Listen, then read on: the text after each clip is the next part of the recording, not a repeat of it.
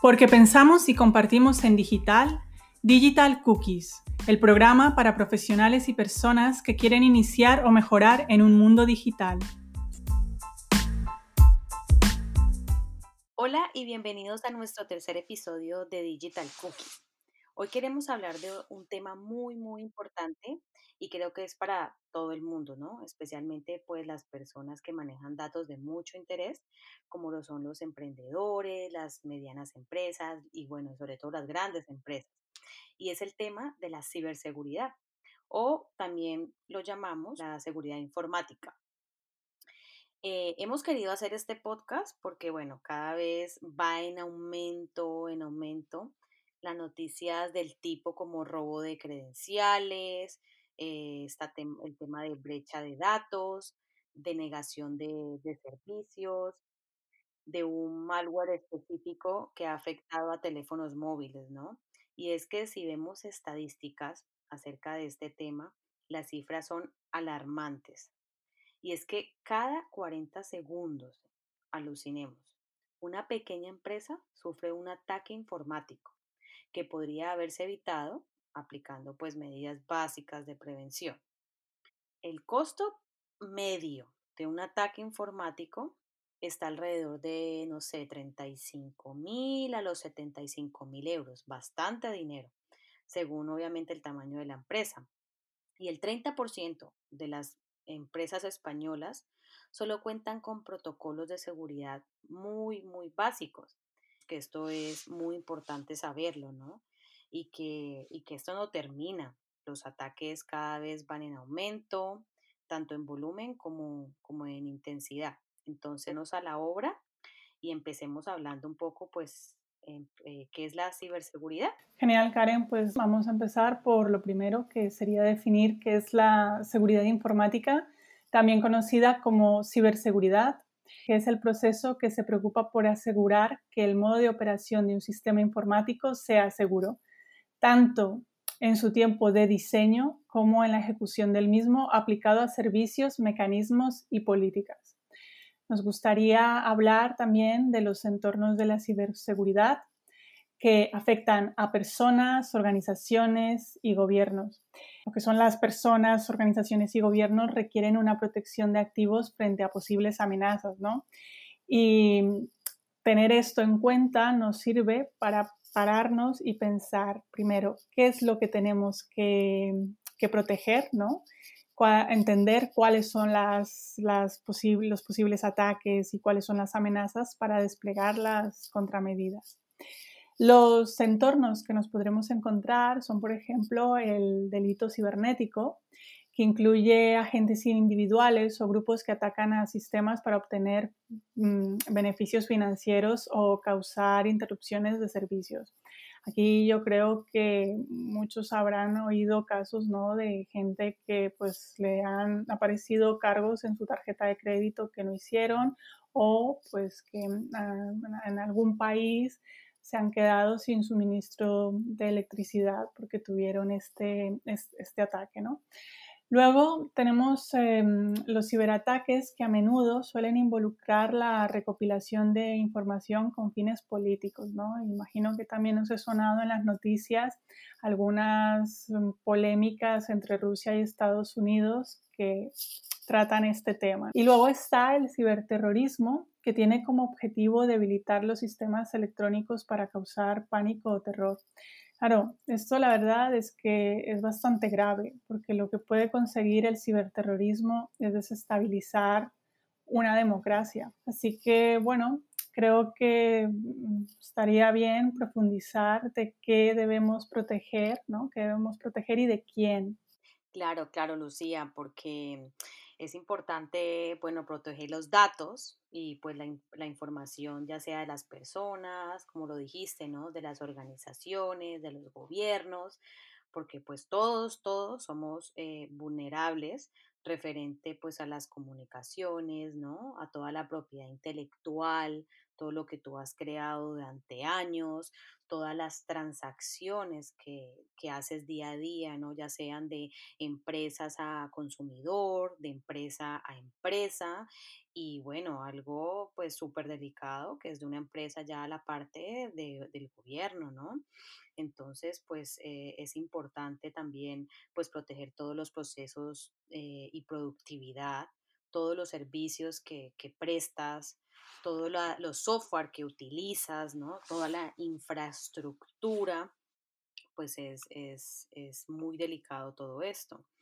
Y pues, eh, ¿de quién debes protegerlos? Pues bueno, debes primero que todo protegerlos de, de lo que hemos hablado anteriormente, que son los ataques eh, intencionados, todo lo que hablaste de los ciber, ciberataques, de los, eh, de los eh, ciberterrorismo, pues de todo esto debemos protegerlo. Em, otro que es muy común que es el tema de la ignorancia, ¿no? Muchas veces pues no conocemos los sistemas, no conocemos los protocolos y pues esto cometemos errores, que se filtra información, que mm, abrimos links que no debamos y bueno, todo esto pues puede también filtrarse información. Y bueno, uno que pues es inevitable, que son los desastres naturales, ¿no? De pronto un terremoto, eh, un incendio, ¿no? Y se te queme pues toda la, todos los, toda la parte ya de tecnología que tengas en la empresa. Entonces pues ahí va todos los datos, los de un huracán, bueno, de tantos desastres naturales que existen y puedo seguir en la lista pues por un montón, ¿no? Entonces, por eso, bueno, miremos un poco los ejemplos de, de las amenazas, ¿no? De, y los riesgos que pueden tener todos estos datos. Sí, la verdad es que aquí pues también hemos querido ¿no? plantear un dilema y es ¿quién va a atacarme a mí si yo no soy importante? ¿no? Ese es el pensamiento que a veces hace que no tengamos las pilas puestas y lo que lleva a que pues pues podamos ser eh, víctimas del azar. Y justamente porque tú creas que no eres importante, pues van a ir a por ti. Así que bueno, también como nosotros estamos trabajando el tema de la transformación digital y también ahora mismo, dada la situación del COVID, se ha tenido que aumentar el tema del teletrabajo tenemos que tener en cuenta que la ciberseguridad ya no es opcional y debe ser una prioridad en todas nuestras empresas. Es de suma importancia hacer una inversión en esto, ya que sabemos que lo más importante de las empresas son los datos, son los activos más preciados y tienes que ver si, mm, si esta información nos está escapando y sobre todo en, la época del, del teletrabajo, que la empresa pueda controlar los temas de la confidencialidad, ¿no? Por ejemplo, porque claro, tú estás trabajando y cualquiera puede tener acceso a, en, tu casa, ¿no? Que muchas veces esto no, no lo piensas o, bueno, a veces no, no, no, mal piensas y a veces hay que poner atención. Y bueno, lo que sí que mm, queríamos también hablar, hay un link, por ejemplo, que es informationisbeautiful.net, que para los que quieran corroborarlo visitar esta web sería interesante para que puedan comprobar casi a tiempo real las cifras de datos de mm, eh, la cifra de los robos de áreas tan diferentes como el comercio electrónico, finanzas, tecnología, educación, administraciones públicas y salud. Sí, sí, claro, pero mira, por ejemplo, para esto eh, también es importante conocer un poco, ¿no? Como todos los diferentes malware eh, que, existen, ¿no?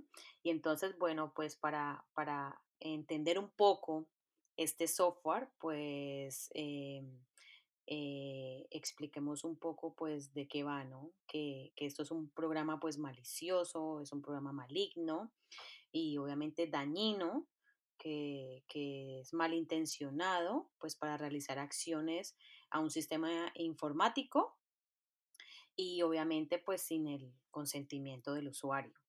Entonces existen pues muchos eh, malware, eh, uno de ellos y pues eh, muy común que vemos por años es el virus, ¿no? Como el coronavirus, que entonces es un programa capaz de, de reproducirse, ¿no? Se reproduce rápidamente, se, se incrusta en tu archivo, ¿no? Se contagia y pues se extiende por todo el sistema informático eh, hasta que ya pues contagia todo, todo, todos sus datos. El otro eh, que también es muy común es el troyano, que es un tipo también de, malware que se disfraza, ¿no? Como, como si fuera un, software mm, pues real, ¿no? Legítimo. Entonces los cibercriminales pues engañan a los usuarios para que carguen estos troyanos a sus computadoras donde causan daños y pues allí pueden recopilar eh, la información ¿no? que, está, que la que, la que requiere. El otro, eh, otro malware muy común también es el spyware, que es un programa que, registra eh, en secreto, ¿no? Como su nombre lo indica, lo que hace un usuario para que los cibercriminales pues puedan hacer uso también de esta información. Entonces allí pues eh, pueden capturar todos los detalles, ¿no? De, por ejemplo, tu tarjeta de crédito. Y entonces allí ya pues pueden hacer transacciones y bueno, hacer todos los daños que quieran. Otro, otro malware es el ransomware, que este lo que hace es que bloquea los archivos eh, y los datos de, del usuario eh, con la amenaza de borrarlos.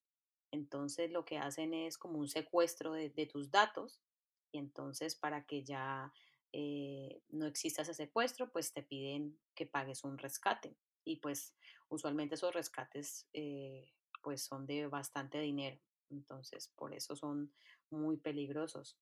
El otro que tenemos es el Andware, que es un software de, de publicidad, ¿no? Ahora con todo esto que, tenemos tanta publicidad digital, ¿no? Más que la publicidad tradicional.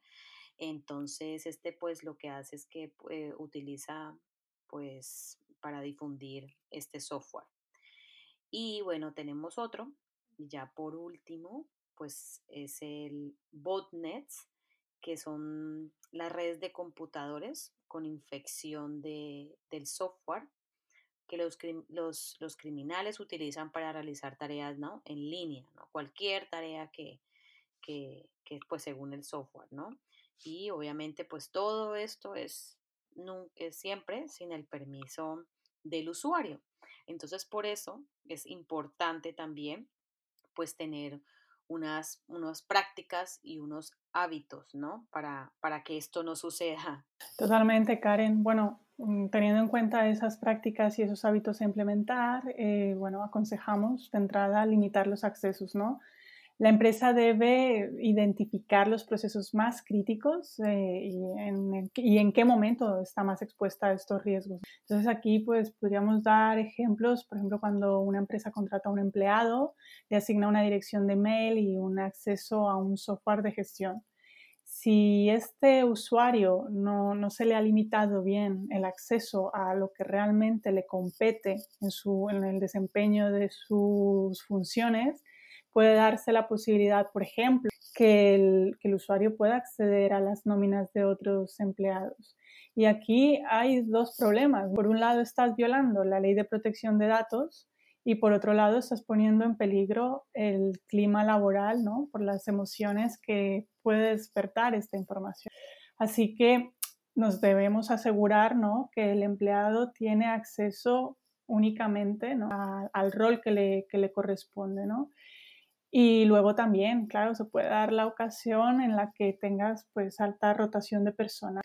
Entonces, depende de los permisos que le den, pues estos empleados se pueden llevar información que es crucial para tu empresa. Y luego mm, alimentar a la competencia o, bueno, otras cosas que igual no, no te interesan. Así que, bueno, lo suyo es limitar el acceso y retirarle el mismo, ¿no? El día que finalice su contrato para evitar que más adelante pueda tener acceso y pueda manipular la información sensible. Algún hábito tan, tan, tan básico como por ejemplo el cambio de las contraseñas que muchas veces pues el día a día te olvidas. Eh, bueno, otra cosa importante sería que detectaras pues las trampas virtuales ah, cuando tienes que hacer pues forma, o sea, tienes o se aconseja, ¿no, Karen, hacer formaciones a los empleados y aplicar las medidas técnicas necesarias para frenar los ataques basados en la suplantación de identidad. Y bueno, un ejemplo en implantación de identidad es que el criminal te envía un correo electrónico simulando ser una empresa legítima conocida por parte de la víctima. Tú, Karen, tenías algún ejemplo, ¿no? De que a ti te ha pasado, de... Bueno, esto lo, bueno, a mí me llega constantemente también de, de Amazon, donde dice que por favor me llega un correo electrónico con todo, con el logo, o sea, como si realmente fuera Amazon. Y nada, pues tú lo que tienes que hacer es primero verificar la dirección de, correo, ¿no? Que sea la legítima, porque allí es donde te quieren obviamente robar tus datos, eh, tu cuenta, todo, y pues bueno, hacen de sus fechorías. No, no, total, totalmente. Ah, algo también que he detectado es que a veces juegan con tu propio dominio y ellos se autocrean emails con tu dominio. Entonces también es importante poner atención de cómo proteger tu dominio y luego em, verificar ¿no? que tenga un certificado CSL, ¿no? Y luego, pues antes de pulsar o hacer clic en un enlace, pues un, hábito que puede venir bien es colocar el cursor encima para verificar la URL de destino, ¿no? Y asegurarse que realmente quieres ir a esa URL y luego utilizar solo métodos de pago seguros y verificados en tienda. Luego también importante no olvidar la seguridad en dispositivos móviles y algo que bueno que cada vez va en más auge que, cada vez lo están haciendo más las empresas, sobre todo mm, también las corporaciones financieras, es el tema de sistemas MFA, es múltiple factor de autenticación, ¿vale? También importante evitar utilizar las redes wifi ajenas o públicas y optar por la propia conexión del móvil. Tú no lo sabes y dices, wow, tengo wifi gratis, pero igual por ahí te, te están sacando información, ¿no? Sí, claro, porque como es una red pública, pues bueno, todo el mundo puede tener acceso y tú sabes que siempre están las personas malintencionadas y por eso es recomendable siempre si vas a hacer alguna transacción, si vas a hacer entrar algo como una información pues muy sensible, siempre desactivar el, el, el Wi-Fi. Genial. También no olvidarse de proteger el acceso a los mismos mediante contraseñas y sistemas táctiles de desbloqueo. Y también importante realizar copias de seguridad de manera regular para que los, bueno, los terminales eh, estén protegidos y, y, puedas acceder a la información tanto en tu ordenador o en la nube, ¿no? En el caso de que por algún motivo la llegaras a perder. Claro, claro. Y bueno, como último punto también, eh, es ya de todo lo que hemos hablado, es importante que también si tienes la posibilidad de hacer una auditoría, pues la hagas. Realmente es indispensable.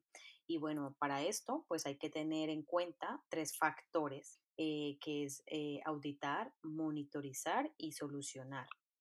Entonces debemos empezar con la identificación y análisis de vulnerabilidades.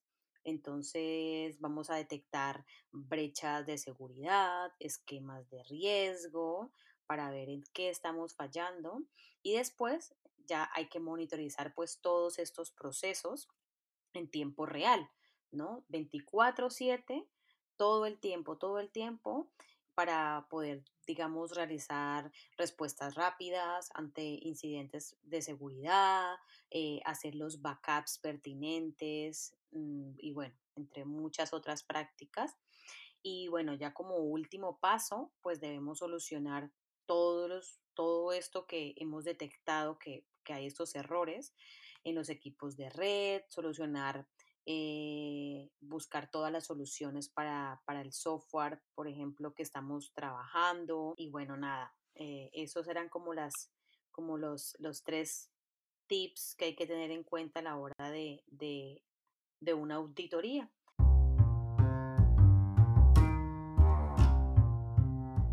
Entonces, pues nada, Lucía, hemos terminado con nuestro tema. Gracias por llegar eh, al final de, este podcast y nos escuchamos en una próxima oportunidad porque mm, el siguiente podcast pues va a estar muy interesante porque tenemos eh, una invitada muy especial que nos contará todo sobre ella cómo ayuda a su audiencia en el proceso de la transformación digital. entonces va a estar muy interesante. Totalmente, Karen, la verdad es que va a ser muy enriquecedor, así que os esperamos y muchísimas gracias. Hasta la próxima. Hasta la próxima.